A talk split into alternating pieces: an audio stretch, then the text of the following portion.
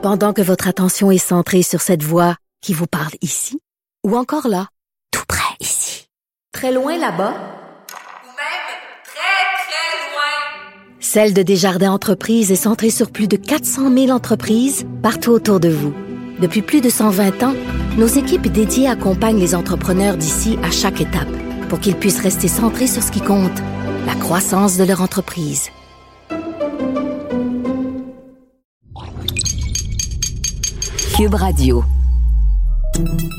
Salut, c'est Charles Tran avec l'équipe dans 5 minutes. On s'intéresse aux sciences, à l'histoire et à l'actualité. Aujourd'hui, on parle du Gulf Stream. Vous connaissez ce puissant courant marin qui contribue à réguler le climat en apportant les eaux chaudes des tropiques jusque dans l'océan Atlantique Nord avant de retourner vers le sud et de répéter le cycle. Son circuit est plus long, plus compliqué, mais en gros c'est ça. Le Gulf Stream avance en moyenne à à peu près 6 km heure. Oui, mais il tourne au ralenti. Il n'a même jamais été aussi lent depuis plus de 1000 ans. C'est ce qu'indique une étude récente publiée dans le Nature Geoscience reconstituant 1600 années d'évolution de ce courant, le Gulf Stream. Alors pourquoi il ralentit? Quelles conséquences ça peut avoir? Et d'abord, comment ça fonctionne exactement ce Gulf Stream? Voici Baptiste Zapirin. Le Gulf Stream est un courant assez gros pour réguler la température des océans. On pourrait le comparer à un genre de tapis roulant, mais euh, de 100 à 200 km de large, qui roule autour de l'océan Atlantique si on veut transportant avec lui d'énormes quantités d'eau. On parle d'un débit de 20 millions de mètres cubes par seconde. C'est 100 fois plus que la rivière Amazone. Donc oui, avec un tel débit, il a une influence sur les températures de l'océan Atlantique.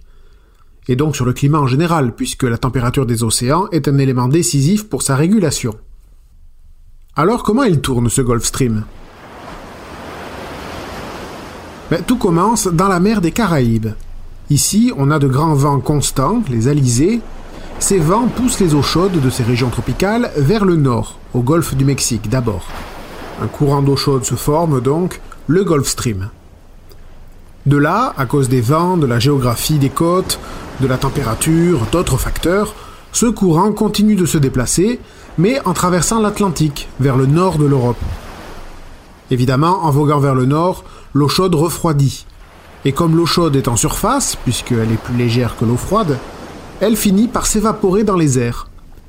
Résultat, l'eau qui reste dans le Gulf Stream est plus dense, car le froid, ça rapproche les molécules d'eau entre elles. Et en plus, comme il y a moins d'eau mais autant de sel, l'eau est plus salée. Le Gulf Stream évolue donc comme ça en se déplaçant près des côtes britanniques, puis vers la Scandinavie, jusqu'en Arctique. Son eau devient alors si lourde qu'elle ralentit et finit même par tomber, par couler dans les profondeurs de l'océan. Ce plongeon crée un appel d'air. Il y a un vide qui se forme à la surface, et ce vide provoque un effet d'aspiration qui va attirer les eaux chaudes du sud. Oui, oui, depuis les tropiques, 7000 km plus bas, depuis les Caraïbes.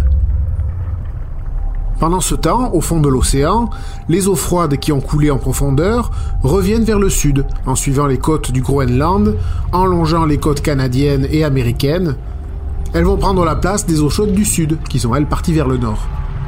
Ces eaux froides vont donc se réchauffer à leur tour, et le cycle recommence.